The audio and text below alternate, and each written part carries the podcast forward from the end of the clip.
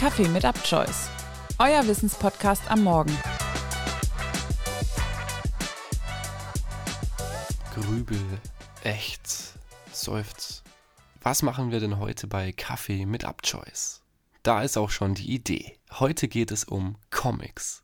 Ein Comic bezeichnet die bildhafte Darstellung einer Geschichte. Meist werden dabei die Bilder mit Text kombiniert. Dieser steht dann häufig in Sprech- oder Denkblasen. Um eine Struktur zu schaffen, nutzt man sogenannte Panels. Das meint, dass Einzelbilder neben oder untereinander angeordnet werden. Diese sind also meist sehr geordnet und statisch, sie können aber auch sehr frei angeordnet sein. Ist das so, dann gehen Einzelbilder ineinander über oder verzichten ganz auf Rahmen. Ganz typisch für Comics sind außerdem die Onomatopoeien oder Soundwords genannt. Sie sollen ein Schallereignis nachahmen und die Erzählung lebendiger machen. Von Comics müssen wir noch einige Abgrenzungen vornehmen. Da gibt es zum einen die sogenannten Graphic Novels, zu Deutsch grafischer Roman. Die Themen in Graphic Novels sind häufig komplexer als in Comics und richten sich eher an Erwachsene.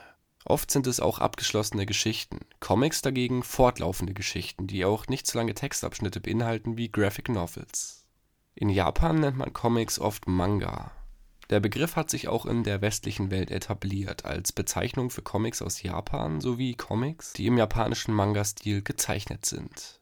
Eine Geschichte der Comics nachzuzeichnen ist generell eher schwierig es fällt schwer, eine Grenze zu ziehen zwischen ab wann spricht man von einem Comic oder ab wann spricht man von einem Vorläufer von einem Comic.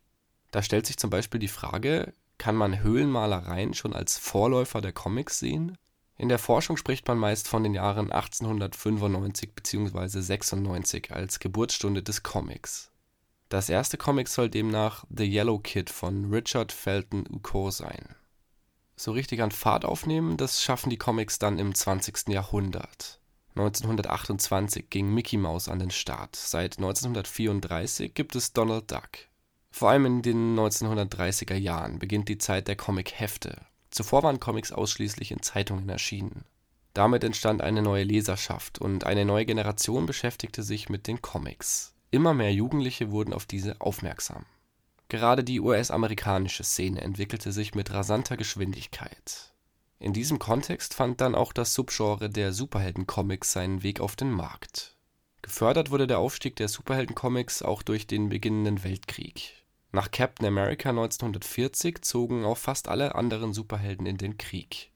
Zu den ersten Superhelden dieser Zeit zählen unter anderem Phantom von 1936 die Serie wird übrigens heute noch fortgesetzt. Oder Superman von 1938.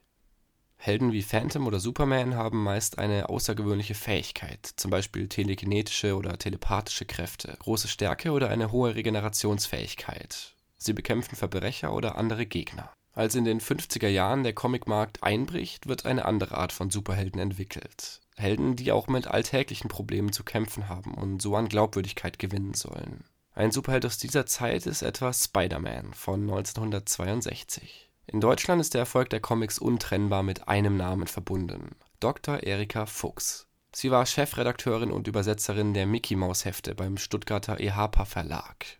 Fuchs wurde gerade wegen ihrem Doktortitel für den Job gewählt und beeindruckte mit ihren qualitativen Formulierungen in den Sprechblasen. Sie sagte einmal: „ Das Angenehme an dieser Lektüre ist ja, dass sie keine pädagogischen Absichten verfolgt Allerdings habe ich mir gedacht, man kann die Sprache doch so wählen, dass Kinder auch Sprache amüsant finden, was sie im Deutschunterricht ja nicht tun. Erika Fuchs verstarb 2005. Für Ausdrücke wie Grübel, Studier, Ächz, Seufz oder Stöhn dichtete man ihr sogar einen eigenen fünften Fall des Deutschen an. Neben Nominativ, Genitiv, Dativ und Akkusativ gab es für Comic-Fans den Erikativ. Übrigens, Mickey Mouse sollte eigentlich Mortimer Mouse heißen Sie wurde von Walt Disney und Ub Iwerks erschaffen. Ihr erster Film dauerte nur sechs Minuten, es war ein Stummfilm. Wie viele Trickfiguren hat sie lediglich vier Finger.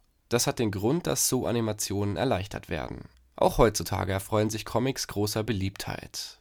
Laut Statista lag im Jahr 2020 der Gesamtumsatz mit Comicverkäufen in Nordamerika bei rund 1,28 Milliarden US-Dollar. Vergleicht man das mit dem Jahr 2011, hat sich der Umsatz noch einmal deutlich gesteigert Dort lag er noch bei rund 715 Millionen US-Dollar.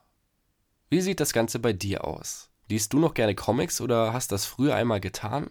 Wie gewohnt freuen wir uns über deine Nachricht auf Instagram. Ansonsten wünsche ich dir jetzt ein schönes Wochenende. Wir hören uns dann am Montag in der neuen Crime-Folge von Kaffee mit Abchoice wieder.